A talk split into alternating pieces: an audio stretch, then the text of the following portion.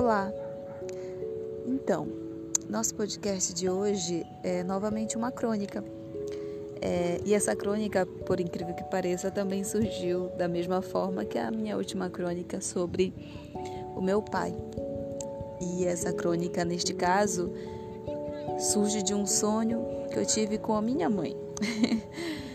é ainda mais especial do que quando eu sonho com meu pai, porque, como muitos sabem, eu já não tenho a minha mãe fisicamente.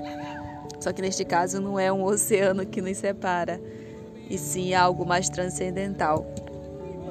Mas é, sonhar com ela é muito raro.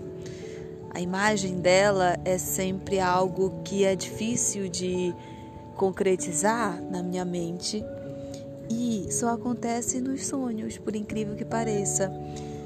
E eu tive um sonho essa noite e veio na minha mente essa crônica como na última vez veio com meu pai.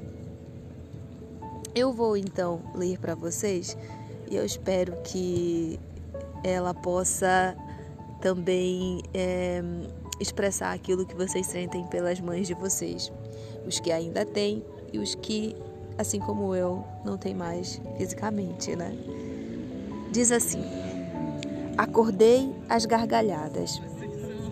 Diziam os gregos que das três formas de amor, ágape, filia e eros, o único que nós, humanos, não somos capazes de cultivar é o primeiro o amor genuíno do Criador pela criatura.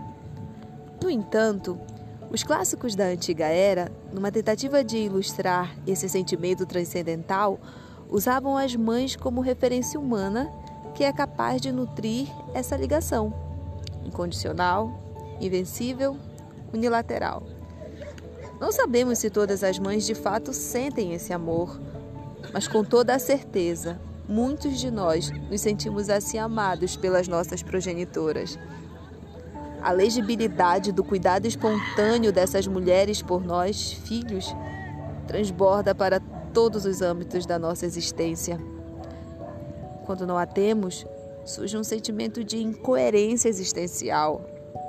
A palavra saudade, tão superestimada pela sua grandeza, torna-se insuficiente para descrever aquilo que manifesta-se dentro de nós.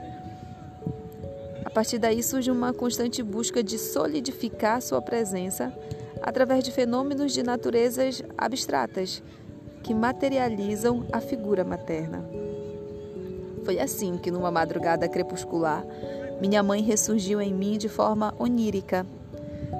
Talvez os sonhos sejam uma extensão da nossa existência e é lá que podemos viver os impossíveis e mais esdrúxulos desejos. Desejei seu riso, mãe, e o tive por uma fração de segundos. Pude ouvi-lo, senti-lo, vê-lo.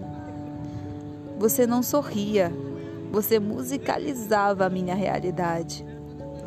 Você não sorria, você acariciava meus ouvidos. Não, você não sorria. Fazia a minha alma dançar na pura melodia das tuas gargalhadas. Rimos juntas. Logo, acordei. Estava rindo. O sono sobrepujou a realidade. Saboreio a sensação. Agradeço a, agradeço a Ipinos e a Morfeu. Volto a dormir ópio sagrado. Espero que vocês gostem. Até a próxima.